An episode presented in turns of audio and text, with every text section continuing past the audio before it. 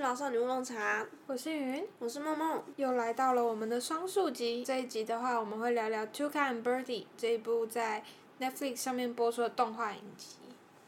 那这部动画是讲两个鸟女子的生活，她们一个是 Tuca，一只活泼的大嘴鸟，而另外是 Birdie，是一只害羞的画眉鸟。那动画里就有两位鸟女子，讲述二十三十岁的我们会遇到的各种生活和自我相关的疑难杂症。我们同时也会分享一些相关的个人经历，还有一些我们很喜欢的一些小知识，让大家能有小小的收获。也欢迎大家跟我们讨论。这一集是《Tuca and Birdie》第二集。从这一集我们可以发现，这两位鸟女子的工作类型差异很大。Tuca 是一个自由接案者，呃，说是接案，其实她就是兼差做各种小杂事啦。可是可以看出，她是一个很大胆而且很有创造力的女孩子。他就会做一些按桌没有要求的事，不是大好就是大坏，我觉得。我那个动画里好像是没有看到大好的例子啦。还是有啦，毕竟他帮，呃，他最后一个我们看到的兼职，他帮助了 Birdie 嘛。那 Birdie 的话，则是一个公司的小职员，同时怀抱着对烘焙的梦想。在职场上，他就算有想法，也不太敢轻易出头。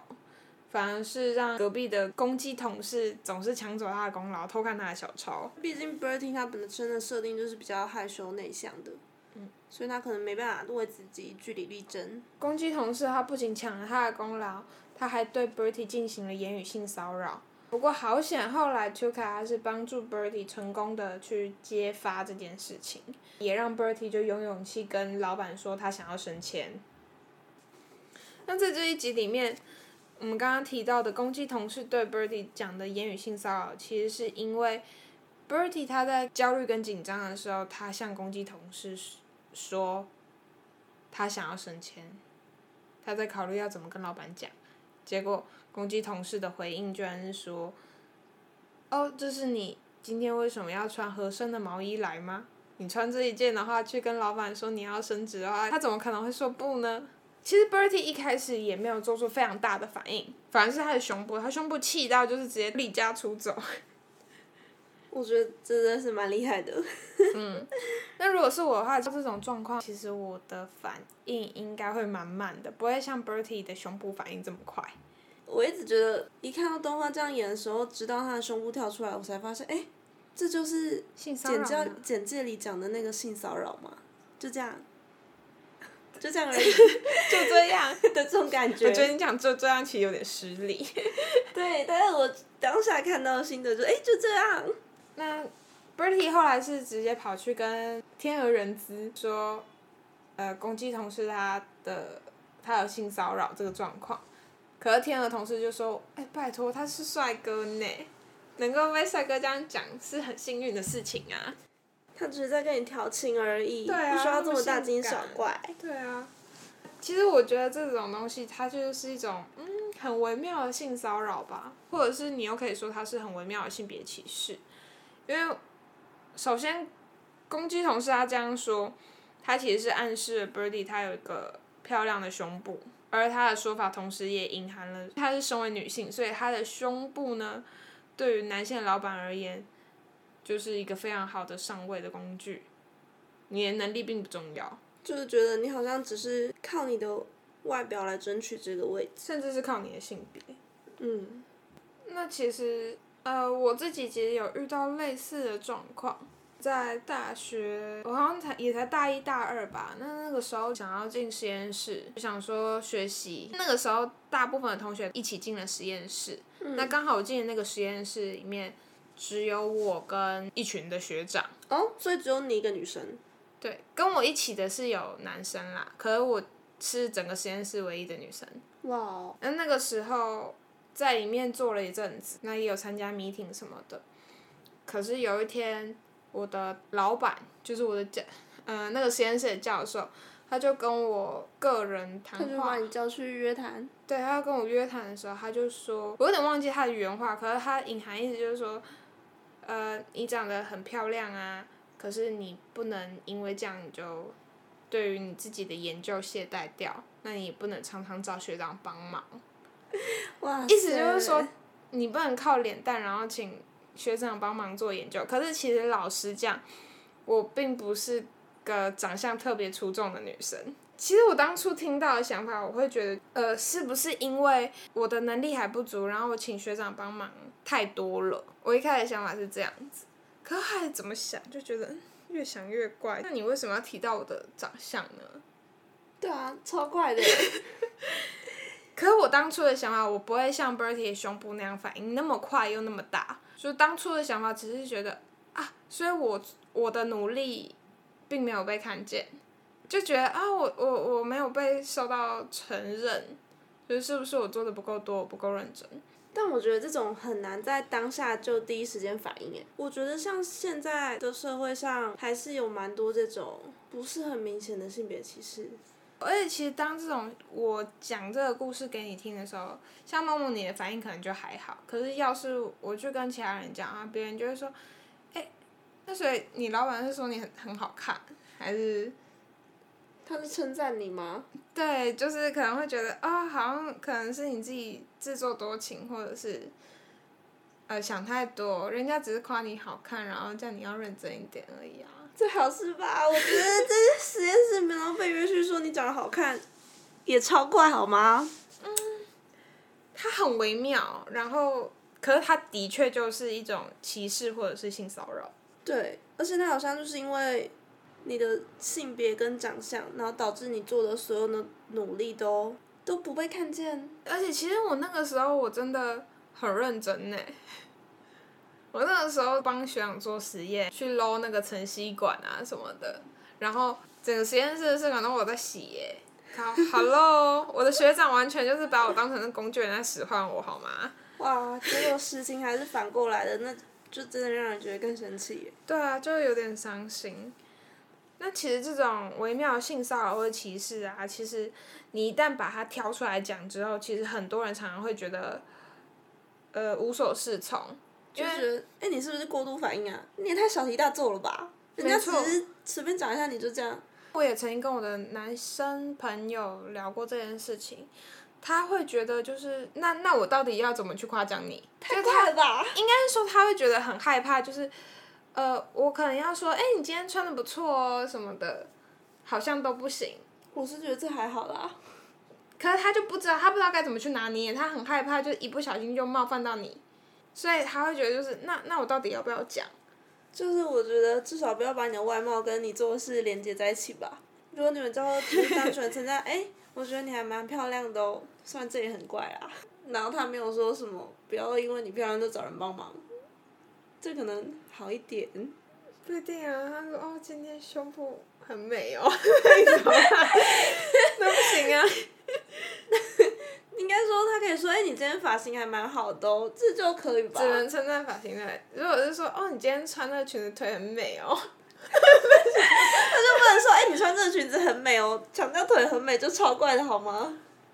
对啊，就是呃，我觉得这个东西就变成，我觉得可能对男性来讲很难拿捏。真的吗？好嗯，哦。对我我我的男生朋友是这样跟我说的啦。其实我自己也查了相关的资料，就发现，其实很多的上班族们其实都有遇到类似的状况，就在职场上面发现，呃，有点类遇到类似这种微妙的性别歧视或者性骚扰。那在这其中的话，跟我们相近的这个世代，就是二十五到三十四岁这个区间的上班族，则是超过了三成都会有遇到这种跟异性同事相处不自在状况。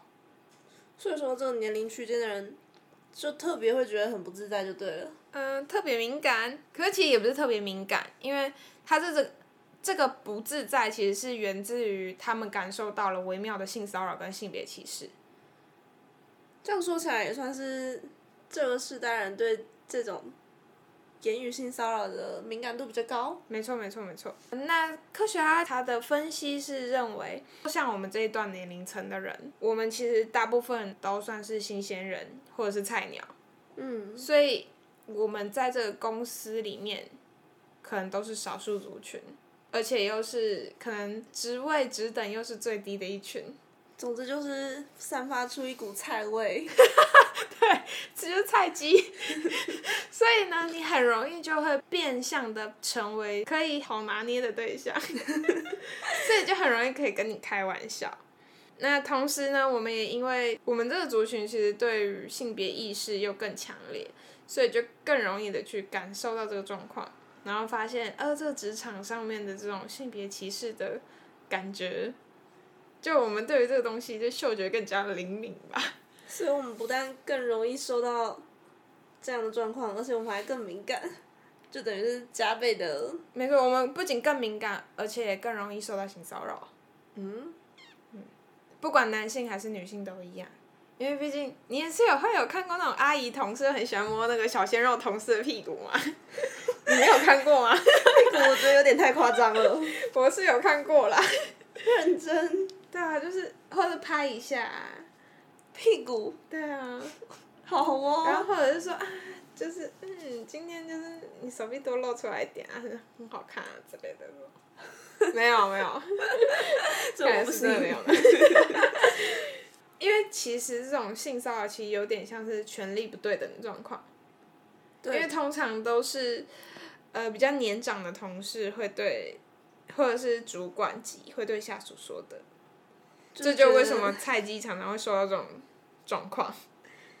因为真的也没办法，很难反抗哎、就是你如果当下说，哎、你这是性骚扰我，然后就会觉得，哎、这气氛这么好，你干嘛？直接弄这样僵了，对，所以就会有点，而且对方一定会说：“我只是开玩笑啊，对啊，就是好像开玩笑可以解缓解一切。切。”可虽然我是觉得不行啊，那我觉得像我男生朋友，他很害怕自己怎么讲怎么错。那其实我觉得最终还是要多多了解这种性别相关的知识。那讲话以前稍微想一下下，而不是一直告诉自己说：“哦，我只是开玩笑而已。”因为这种处理方式真的超烂的。应该也要想想自己被这样说会开心吗？对啊，毕竟称赞人就是要让对方开心嘛。那如果对方不开心，然后觉得受到冒冒犯的话，那当然是你错啊。对，绝对不是对方反应过度会怎么样，就是你错。我觉得不管是不是性骚扰都是这样啊，说话的艺术就是这样。说是这样说啦，我觉得做起来应该还是蛮难的。嗯，对，其实我觉得蛮难的，因为我自己有时候也是 会不小心讲错话。我觉得就是将心比心吧。嗯，我觉得将心比心。那我觉得我们也可以讨论一下这一部剧里面那个攻击同事他说的话，他的心态是什么？照理来讲，就是一个同事跟你讲说，哎、我想要跟老板争取升职，因为实际上那个攻击同事他也是想要争取同一个位置，所以他们俩其实是竞争对手。嗯可是照理来讲，如果是竞争对手的话，应该是也会说啊，恭喜你啦，加油啦之类的。这也是蛮表面的啦。可是至少是表面的话、对，就是也不会冒犯到对方，就是加油，呃，反正我们公平竞争嘛。对，公平竞争。可是他居然不是这样讲。他就直接觉得说，哎、b e r t i e 你就是靠你的胸部上位啊，暗指啊。对，所以他是透过一个性骚扰来彰显他的 power。就是他的权力地位。嗯。就说哦，反正你再怎么样就是靠你的胸嘛，那我是靠我的实力，跟你不一样。超秋的，不知道在求啥。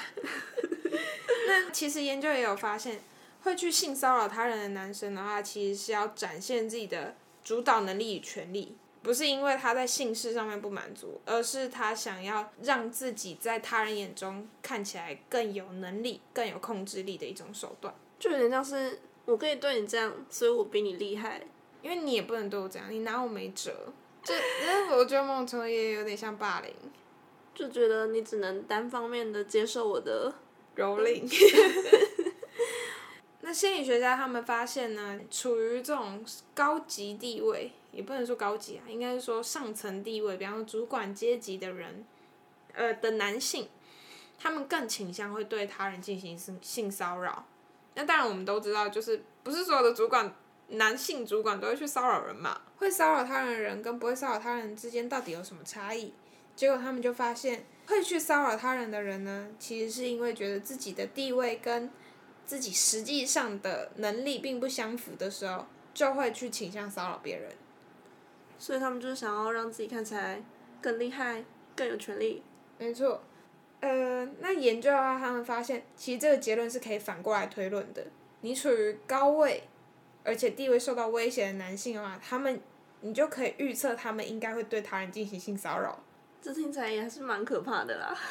对，所以我们可能，呃，我觉得就是会变得，知道这个小知识之后，你就大概可以知道哪些人该避开。就是当你受到性骚扰的时候，就会发现，哦，这家伙可能觉得自己能力不好。也是，或者是说，当你觉得这个人就是可能坐在高位，可是他，你知道他能力不好，他自己心里应该也知道自己快被换下来的时候，你可以离他远一点。没错。但心理学家他也有强调说，不是因为自己不是人，而是害怕被他人认为自己不是人。就是有些人可能知道我自己不是人，那他也觉得哦没关系，大家都知道这点，那我会继续努力，或者是我被换下来也没差。嗯，可是会去性骚扰他人的人是，他很害怕自己被看穿真面目，然后被换下来，所以他才要就是狐假虎威的那种感觉啦。就是要虚张声势。嗯，那心理学家他也建议，就说公司的话应该要去努力创造一个让人有安全感的公司文化，不要让人长期存在一个不安全感的状态下，就觉得哦自己好像随时都会被换掉那种感觉。这样也是蛮可怕的，就是一个随时处于压力状态。对，所以其实从这个小知识可以看到，攻击同事应该是很害怕自己被视为是一个无能的人。毕竟他都开会的时候都常常偷看 Bertie 的小抄，他应该是真的没什么能力。真的。所以他才会对 Bertie 进行性骚扰。那在 Bertie 的胸部出走之后呢，Bertie 回到家，他其实也没有对她的男友或者是她的好朋友 Tuka 多说些什么。不过他的胸部都说了。没错，他的胸部喝的烂醉，然后跟 Tuka 聊了一个晚上，在诉苦。于是 Tuka 他就决定站出来为他的好朋友声援。所以 Tuka 就找了一个新工作，去 Bertie 的公司当做 part time，也是蛮强的。对他真的超猛。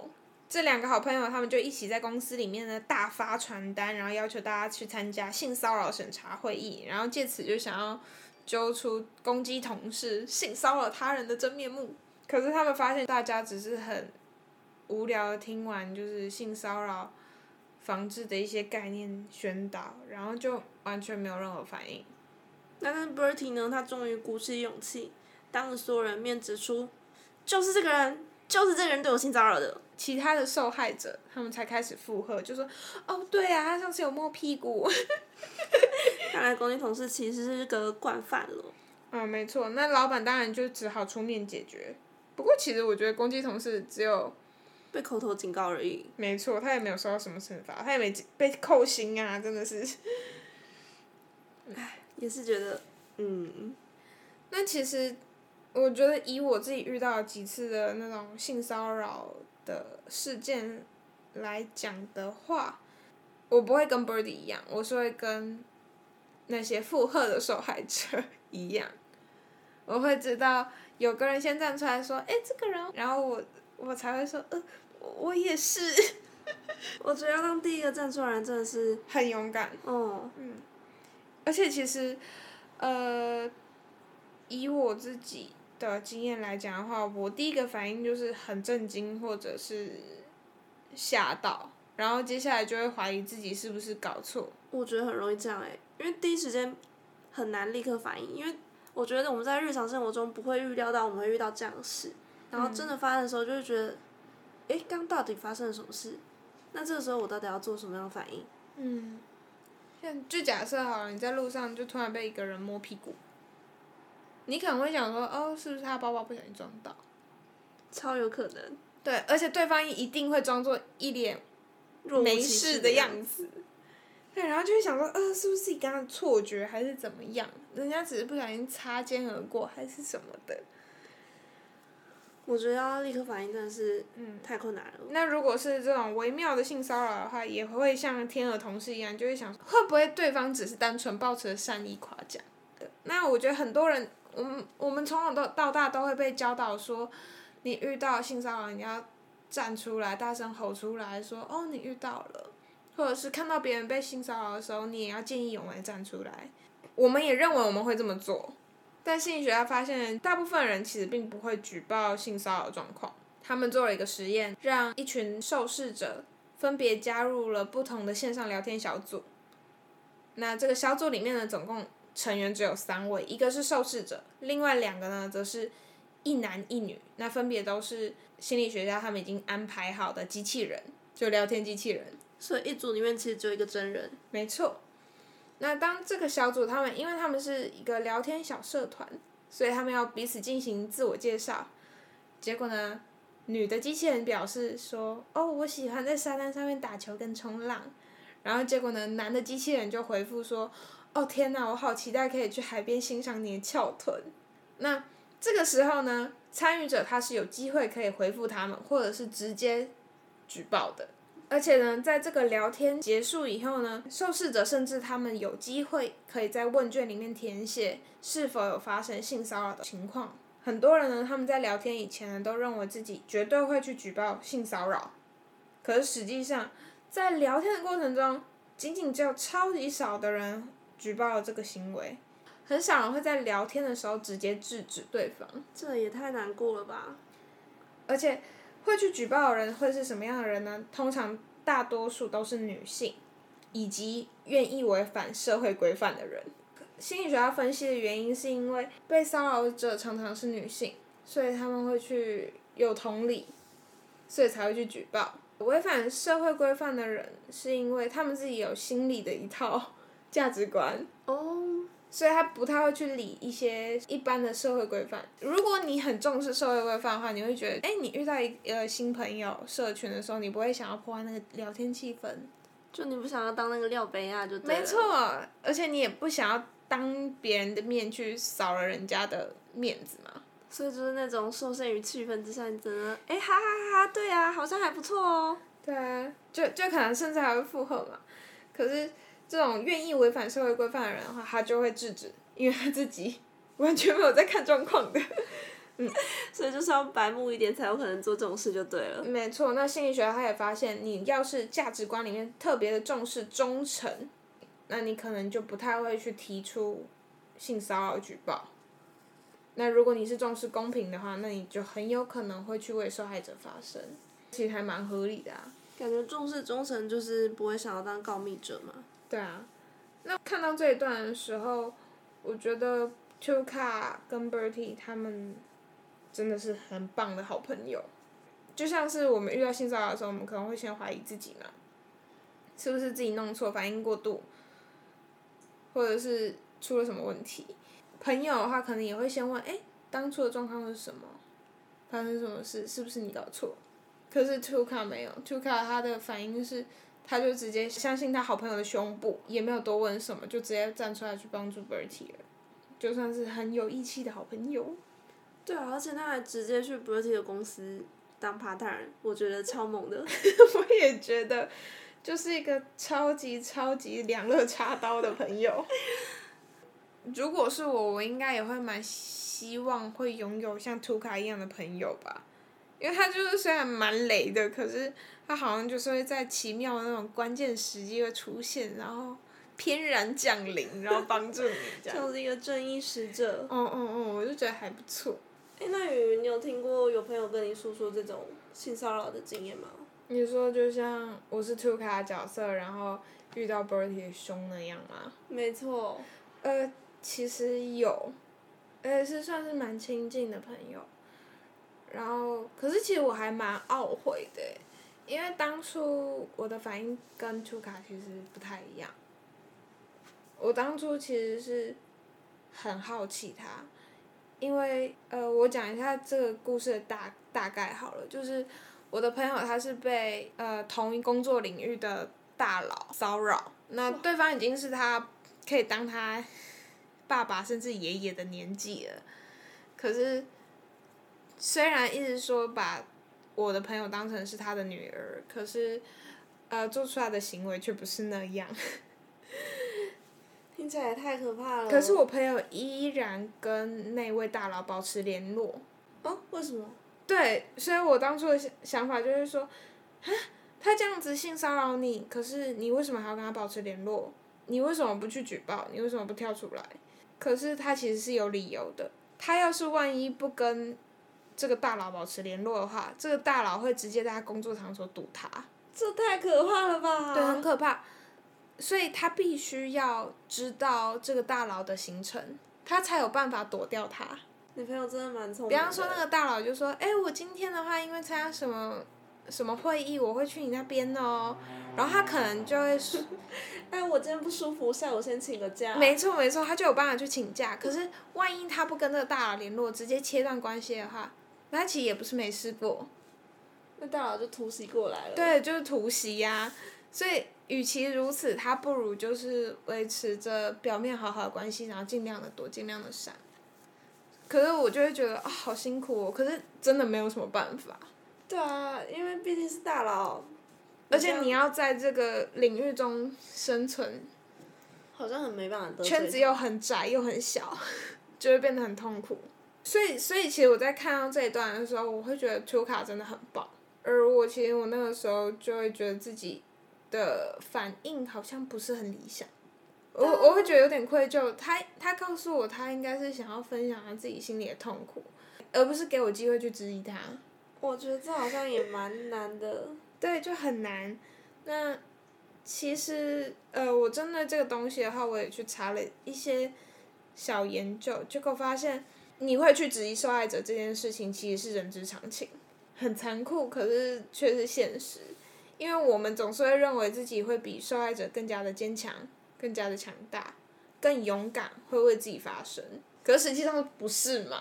毕竟像我自己过去遇到的经验来看的话，我也是错咖啡系，然后 就直接待在那边。就真的当下是很难反应。对啊，对啊。那，可是我觉得有时候就是那种，是，看到受害者这样子，你就会觉得有点恨铁不成钢。对你就会觉得你为什么不去争取你应有的权利呢？心理学家他们认为，当受害者不发生的时候，我们旁边的人看到这个状况，我们反而会认为受害者是一种弱者，我们会认为我们比这些受害者更加强大，所以看到对方不发生的时候，我们就会觉得他是个弱者，他是懦弱的，所以反而更不愿意跟他们一起工作，或者是说推荐他们。更多的工作机会。太扯了吧？为什么要扯到工作？就觉得这个人可能在其他地方也是软弱，对，也是处于弱势。超扯。对，我觉得这个超过分的。不过心理学家他们是有找到，就是让这件事情有稍微一点转机的方法。然后他们发现，要是让人们去回忆自己曾经经历过的性骚扰案件。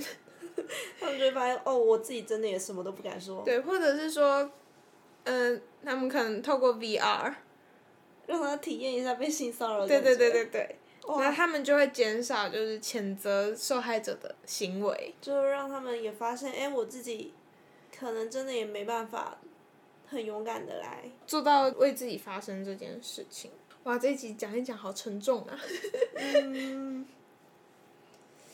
呃，真的就是要多为别人想想哎。嗯，没错。那这次我们分享了四个小知识。那第一个小知识呢是，职场菜鸡更容易遇到性骚扰，呃，言语性骚扰这种微妙性骚扰的情况，以至于他们对于跟异性同事讲话的时候更容易感到不自在。第二个小知识是，地位比较高，可能像是主管阶层的男性，若当他们害怕自己被视为是无能的人的时候。更容易对别人进行性骚扰。那第三个小知识呢，则是我们其实比想象中更不容易为受害者发声。第四个小知识是，我们会责备受害者，是因为我们认为自己比这些受害者更强大。那其实我也是因为这一集，然后查了相关的一些资料，才发现原来是这样，然后再跟自己过去一些经历连接起来，然后才会明白，就是啊，为什么有时候会觉得，嗯，跟。一些同事聊天起来或者讲话起来，怎么会那么容易不开心？就是一个微妙的性别歧视。嗯哼，或是性骚扰。嗯。对。那最终还是希望大家可以多多的同理其他人啦。就如果大家都愿意好好的去同理他人、设身处地着想的话，其实，嗯，可能社会变得比较好一点。对，我们会更愿意去举报这件事情，然后也会更愿意去反映这些事情。同时，我们也会减少这这些事情的发生。没错。好，那这集就到这边喽。嗯哼。那大家如果有什么想法，也欢迎留言。谢谢大家喽。大家拜拜。拜拜。